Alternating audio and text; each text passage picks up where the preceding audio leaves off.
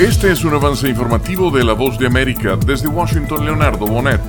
Todos los viernes, en semanas recientes, han ocurrido disturbios entre soldados israelíes y los palestinos que intentan acceder a la explanada de las mezquitas para orar en el Día Santo del Islam. El ala de la derecha del gobierno israelí amenaza con prohibir la entrada a todos los musulmanes a los lugares santos del Islam y Jerusalén durante todo el mes del Ramadán. Es una medida extrema que ya está enfureciendo a los fieles palestinos y que podría incluso provocar uno de los ramadanes más violentos que se recuerdan. Desde el inicio de la guerra, el pasado 7 de octubre, las fuerzas de seguridad israelíes no permiten entrar al recinto a los hombres menores de 60 años, algo que está creando mucha rabia y frustración entre los palestino. Pilar Cebrián, Voz de América, Jerusalén. Las bandas criminales se han apoderado del control de las principales cárceles de Ecuador, lo cual ha derivado en recurrentes matanzas y corrupción.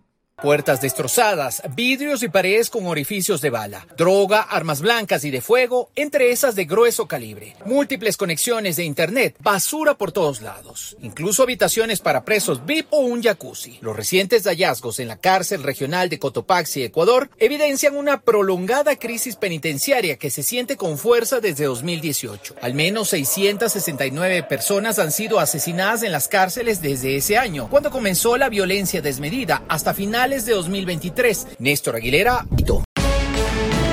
Están escuchando un avance informativo de La Voz de América. El gobierno de Colombia y la guerrilla del Ejército de Liberación Nacional anunciaron que mantendrán las conversaciones de paz tras una reunión extraordinaria en La Habana, luego de que la insurgencia advirtiera que el proceso estaba en riesgo de congelarse por un entredicho del que responsabilizó al gobierno. Analizamos los avances en los acuerdos y los problemas que enfrenta la Mesa de Diálogos para la Paz, frente a los cuales cada parte ha adquirido compromisos para el buen desarrollo del proceso, señalaron en un comunicado conjunto. En la séptima ronda de negociaciones que tendrá lugar en Venezuela entre el 8 y el 22 de abril, harán una evaluación de gestiones y compromisos. Estas son las noticias no coincide con la medida unilateral implementada por el gobierno de Estados Unidos. Que ya por precaución han recomendado no viajar a la zona. Estos son los corresponsales de La Voz de América. Giselle Jacome, Quito, Ecuador, Voz de América. Llevando siempre la información desde el lugar de los hechos.